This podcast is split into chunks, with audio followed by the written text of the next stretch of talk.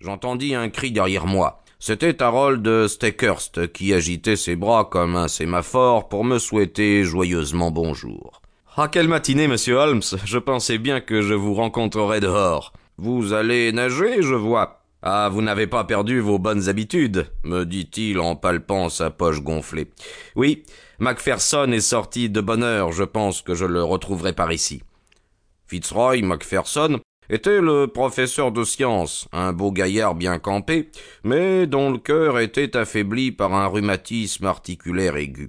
Athlète naturel malgré tout, il excellait dans tous les sports qui ne l'obligeaient pas à des efforts excessifs. Hiver comme été, il allait nager, et nageur moi-même, je l'avais souvent rejoint dans l'eau. À cet instant, nous vîmes Macpherson en personne. Sa tête apparut au-dessus de la crête de la falaise où aboutissait le sentier. Il se dressa de toute sa hauteur, mais en vacillant comme un homme ivre.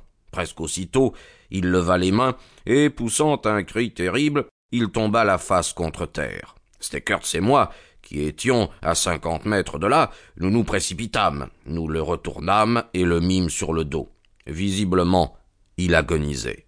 Ses yeux qui sombraient, ses joues livides, n'annonçaient que la mort. Une lueur de vie éclaira néanmoins son visage, et il prononça deux ou trois phrases sur un ton de recommandation. Il voulait nous avertir, nous mettre en garde, mais il avait parlé d'une voix indistincte et brouillée déjà par la mort. Les derniers mots que j'entendis et que je compris jaillirent de ses lèvres comme un cri. La crinière du lion. La crinière du lion.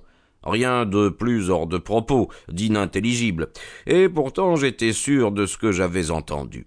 Il se souleva à demi, battit l'air de ses bras, retomba sur le flanc.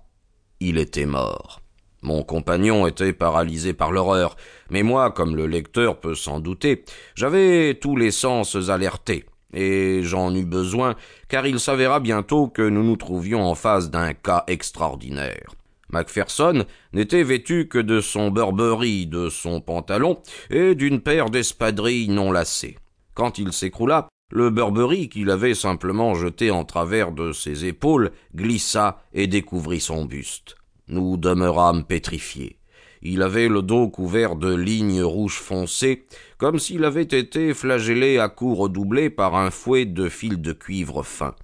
L'instrument qui lui avait infligé cette punition était certainement flexible, car les longues cicatrices dessinaient des lignes courbes autour de ses épaules et de ses côtes. Du sang s'égouttait de son menton. Il s'était mordu la lèvre inférieure dans un spasme de souffrance. Ce qu'avait été cette souffrance, ses traits déformés le révélaient.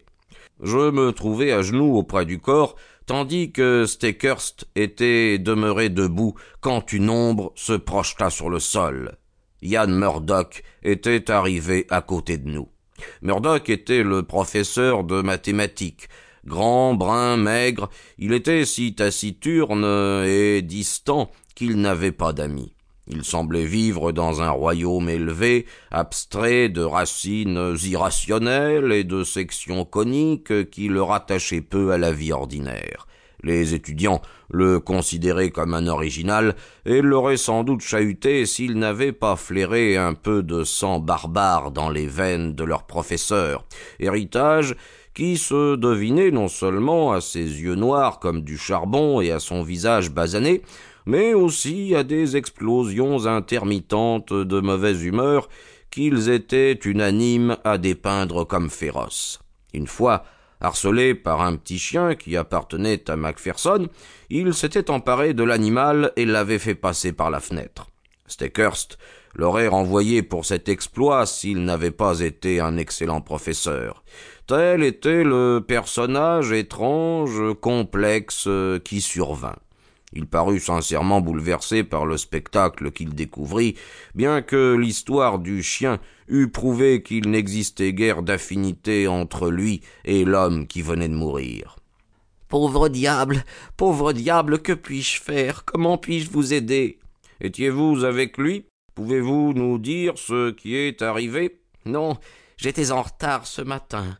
Euh, je ne suis pas allé me baigner.